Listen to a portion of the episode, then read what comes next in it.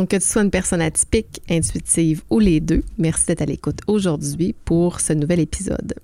Aujourd'hui, je te parle d'un instrument puissant qui nous est fourni dès notre naissance, c'est-à-dire notre voix. Atypique intuitive décrit qui nous sommes, c'est-à-dire tous aussi différents de soi-même que des autres et surtout dotés d'un cerveau inconscient très puissant. Tu interagis avec des humains et c'est pas toujours facile. À travers mes contenus, j'aborde des concepts de gestion bienveillante pour que tu sois en cohérence avec qui tu es et avec tes vraies valeurs. Donnons-nous le droit de faire des erreurs et d'être vulnérables et surtout de pas toujours être à son top. Viens expérimenter intuitivement avec moi cette quête vers le développement de relations bienveillantes. J'ai réalisé dans mon voyage à Paris qu'on avait tous le même problème, les podcasteurs, par rapport à la vulnérabilité, c'est-à-dire se montrer vulnérable dans nos épisodes. Donc, par la suite, j'ai écouté plusieurs épisodes de mes confrères consorts podcasteurs, puis euh, j'ai comme réalisé que souvent, euh, on aborde des situations, des défis, et euh, avec beaucoup de générosité, mais ce que je, je, je constatais, c'est que la différence euh, dans l'écoute puis dans la relation qu'on crée avec le podcasteur, c'est vraiment dans, la voix, dans le senti de la voix. Puis on a euh, une consoeur, Sophie, qui, euh, qui a eu à vivre cette expérience-là notamment. Puis bon, on a écouté ces épisodes. Puis euh, c'était un peu les remarques que les gens lui faisaient parce qu'elle a demandé qu'on lui fasse les commentaires, euh, qu'on avait l'impression qu'elle lisait un texte. Et, et surprenamment, elle nous partageait avec beaucoup de générosité des défis qu'elle vivait, mais elle arrivait comme pas, je pense, à, à, à connecter avec son audience ou encore avec elle-même. Puis ce qu'elle manifestait, c'était sa, difficulté finalement à euh, rentrer puis à, démontrer sa vulnérabilité. Donc, pour elle, c'était un effort de, faire avec ça. Et puis, euh, ben, elle a décidé de se lancer, puis euh, elle a fait un épisode sans script où elle s'est lancée à peu près sans filet. Et wow, ça a vraiment fait toute la différence parce qu'on sentait qu'elle elle nous parlait avec son cœur, on sentait qu'elle était présente avec nous. Donc, je pense qu'elle a vraiment réussi à, saisir, à, comprendre euh, la différence. C'est la même chose quand on est en relation avec une autre personne. Il y a une différence si je dis à quelqu'un que euh, je l'apprécie, hein, parce qu'il faut que je le dise, parce que stratégiquement, on me dit que c'était important de faire des compliments, de dire ce que je pensais, puis de, d'encourager euh, les gens et euh, un, remerciement sincère. Tu sais, quelque chose comme merci, Paul. Merci, j'apprécie vraiment ce que tu as fait aujourd'hui. Ça a vraiment fait toute la différence. Je t'en remercie sincèrement. Tu sais, le senti va vraiment euh, faire en sorte que on va avoir envie d'y croire. Et dans ce qu'on dit, tout est dans l'intention. Et quand on suit notre intuition, on le sent dans notre voix. Puis, si je reviens sur euh, les, statistiques hein, au niveau de la communication non verbale, on dit qu'il euh, y a seulement 7% de la communication qui est faite avec des mots.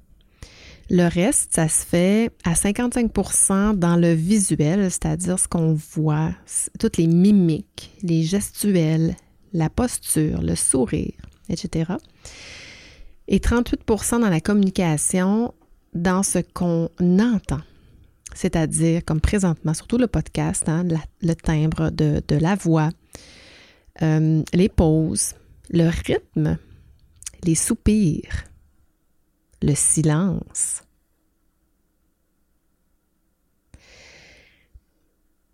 Comme podcasteur, notre défi pour atteindre notre objectif de se montrer vulnérable, parce que, bon, comme je disais tout à l'heure, c'est notre défi à, tous et chacun. Mais ça passe essentiellement parce que par ce qu'on entend, par ce qu'on communique dans notre voix. Bien sûr avec le sourire, mais ce qu'on dit s'entend, les pauses, tout ça. Puis pour atteindre notre cible, il faut arriver à vraiment connecter avec l'autre et ce, sans aucun autre médium. Hein, contrairement à la vidéo où là, on va voir la personne. T'écoutes peut-être euh, la voix, justement.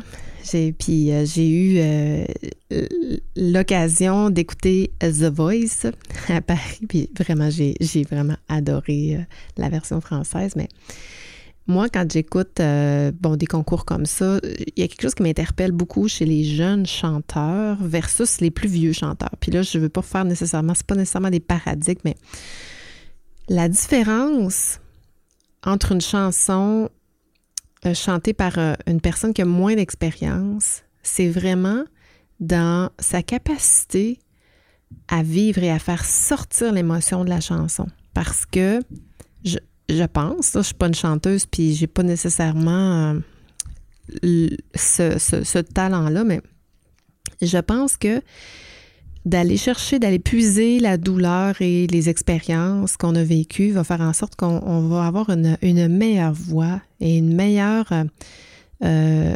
une, meilleure relation ou un meilleur impact auprès des, gens. Puis même si euh, la chanson est chantée de façon magnifique au niveau technique, euh, si tu prends un jeune avec euh, qui est dans sa tête, qui chante une chanson, ça n'aura pas le même impact que une personne qui a plus d'expérience. Mais ça ne veut pas dire que des jeunes ne savent pas euh, chanter avec leurs émotions. D'ailleurs, ceux qui se démarquent font vraiment impressionnent énormément parce que de voir un jeune de 18 ans réussir à aller chercher les gens, c'est, extraordinaire. C'est, difficile à faire. Euh,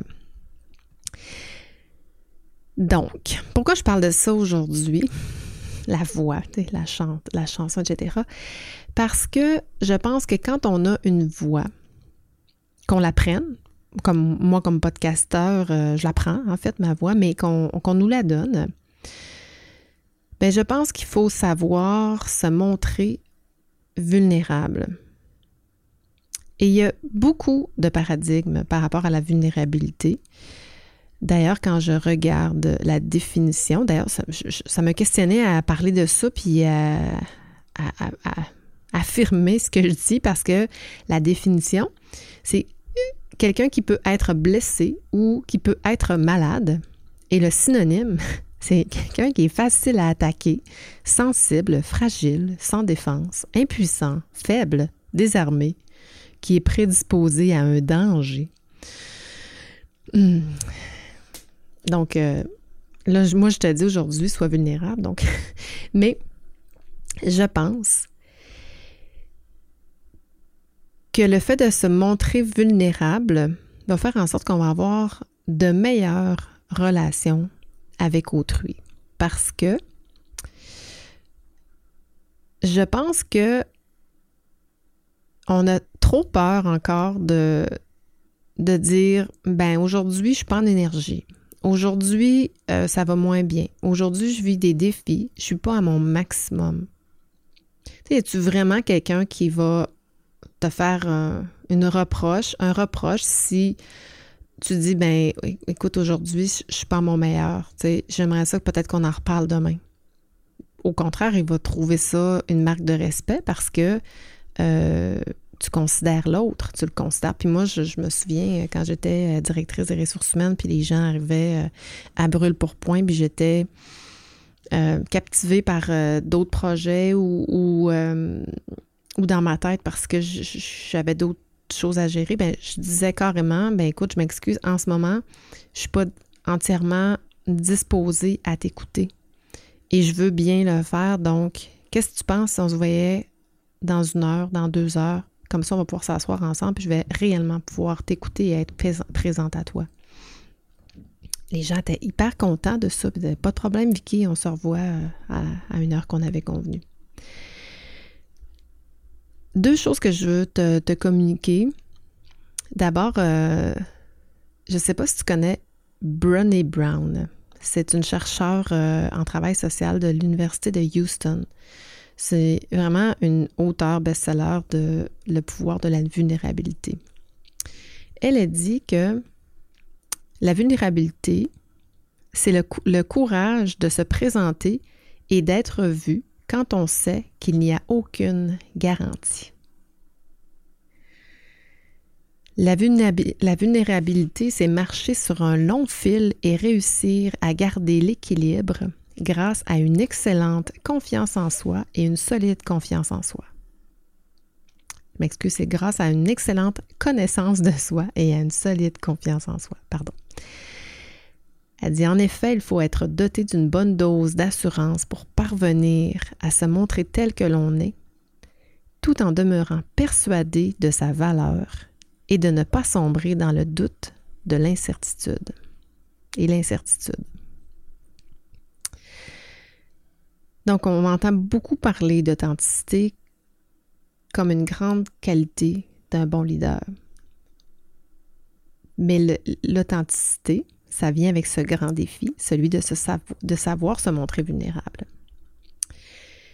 Et je pense aussi que la vulnérabilité, c'est savoir se montrer également sans ses masques, sans son masque, sans ses habits.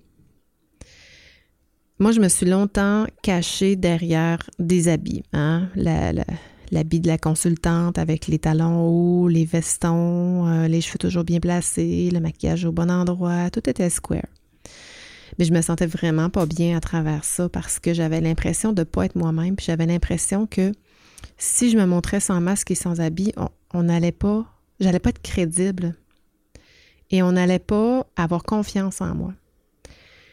Puis, paradoxalement, je voyais des gens arriver en jeans, euh, puis je les trouvais tellement bons, tu sais, puis ça n'a rien à voir, dans le fond, avec, avec ses qualités, avec ses compétences. Et moi, je commence, je sais pas toi, mais peut-être que la, pandémie est là, mais je commence vraiment à m'assumer euh, tel que je suis beaucoup plus. Évidemment, j'ai un tas de vestons qui traînent dans mon garde-robe. J'ai un tas de un tas de paires de chaussures qui, qui restent dans le fond du garde-robe aussi. C'est dommage parce que j'ai tellement acheté de souliers dans ma vie qui servent plus. Anyway. Mais j'avais euh, j'écoutais une conférence euh, ce matin, pas plus tard que ce matin, puis euh, le conférencier parlait du leader le bon leader. En tout cas, c'est une conférence sur le leadership. Il parlait de la première ministre de la Nouvelle-Zélande qui s'appelle Jacinda Ardern. Et juste pour ton information, Jacinda, c'est la est devenue première ministre. Ça a été la plus jeune, puis seulement la troisième femme à occuper ce type de poste-là en Nouvelle-Zélande. Et euh, ce qu'il racontait, c'est que au début de la pandémie, c'est normalement, les premiers ministres, y arrivent, euh, puis ce qu'on a vu, nous, ici, euh, au Québec, et on a vu aussi, bon, en France, j'ai pas suivi tous les pays, mais on voit nos premiers ministres, nos, les présidents arriver, hein, bien mis, le veston, bien maquillés, ont pris le temps de, de, s'arranger pour arriver dans un, une posture de, de leader. Mais elle, plutôt que de prendre du temps pour se, se guinder, elle a préféré prendre du temps pour coucher ses enfants. Et lorsqu'elle est arrivée en conférence de presse, elle est arrivée habillée en t-shirt, habillée comme une fin de semaine, euh, à peine coiffée, euh, pas maquillée. Et euh, ce qu'elle a dit à son peuple, c'est Je ne sais pas qu'est-ce qui se passe en ce moment. Nous, ne savons, nous sommes un peu dans l'incertitude. L'important pour moi aujourd'hui, c'est de m'assurer que tout le monde va bien. C'est hot, là. C'est hot parce que c'est une femme, elle est jeune, elle est première ministre d'un pays euh, économiquement euh, performant et aucune personne ne lui en a tenu rigueur. Au contraire, elle a gagné énormément de points en sachant se montrer vulnérable. Et c'est ça un peu que je veux communiquer avec toi aujourd'hui. C'est c'est pas parce qu'on a des masques, parce qu'on a des habits, parce que on est fort, qu'on est un super-héros, que on est nécessairement mieux dans notre peau. Au contraire. Et en même temps, ça va nous couper de relations bienveillantes avec autrui. Donc, euh, la semaine prochaine, je reçois Christophe Rousseau, un ingénieur physicien que j'ai rencontré, ben, en fait, que j'ai rencontré par le podcasting, euh, mais que j'ai eu la chance de rencontrer en personne à Paris récemment. Et Christophe est dans une belle grande quête de transformation vers justement démontrer, s'ouvrir à son côté vulnérable, mais malheureusement, Christophe a, vécu ça beaucoup à la dure. Et pourquoi je veux recevoir, c'est, ben, on n'a pas besoin de vivre des épreuves si douloureuses pour se transformer euh, dans la vie. Donc, euh, j'espère que ça va euh, inspirer des gens à, ou faire prendre des consciences finalement. Je vais recevoir aussi euh, Sophie euh, Gaigne-Bay, dont je t'ai parlé en début d'épisode, qui va nous parler de super-héros. Et ce que j'aime, parce que, bon, elle va nous en parler, là, je ne suis pas la spécialiste, mais loin de là, mais ce que je comprends, le super-héros, c'est qu'il y a des étapes dans sa, dans sa quête et dans sa découverte du fait qu'il soit un super-héros, et ça commence toujours par une personne qui est vulnérable qui un jour va découvrir ses dons et euh, va les mettre en application et va y croire. Puis bon, là, c'est la confiance qui, qui s'ensuit, etc., etc. Et euh, ce qu'on me disait, c'est qu'un super-héros, quand on y pense, les gens ne les aimeraient pas s'ils étaient que des super-héros. On les aime, les super-héros, parce qu'ils sont aussi des gens vulnérables. Donc, j'ai bien hâte qu'on aborde ces sujets-là dans les prochaines semaines. J'espère que tu seras à l'écoute. Et d'ici là, euh, je lance mon deuxième webinaire euh, gratuit, euh, en fait, qui va avoir lieu le 8 juin prochain à 11h, heure du Québec, 17h, heure de France. Donc, je te parle dans ce webinaire-là des pièges à éviter quand on est en position de gestion de changement notamment le piège de ne pas bien savoir utiliser sa voix. Quand tu seras prêt, tu auras seulement à regarder dans les notes d'épisode pour trouver le lien. Et partout en transformation organisationnelle, la trame de fond, c'est les gens qui conduisent le changement, qui sont en relation avec les gens qui, eux, subissent le changement. Puis là, j'utilise, j'ai volontairement utilisé le mot subir parce que, en fait, j'aurais dû dire reçoivent le changement. Parce qu'il ne faut pas en changement organisationnel que les gens subissent le changement, mais le reçoivent et l'acceptent. Et c'est là la clé. Et c'est là la force du bon versus du pas bon gestionnaire de changement. Alors voilà, dans cet épisode euh, un peu improvisé, un peu euh, euh, enregistrer sans filet, ce que j'essaie de faire de plus en plus. C'est pas facile, hein? ça, me met moi-même dans une grande vulnérabilité. Alors sur cette, euh, euh, belle note de fin, je te souhaite beaucoup de vulnérabilité et je te dis à la prochaine. Ciao, ciao.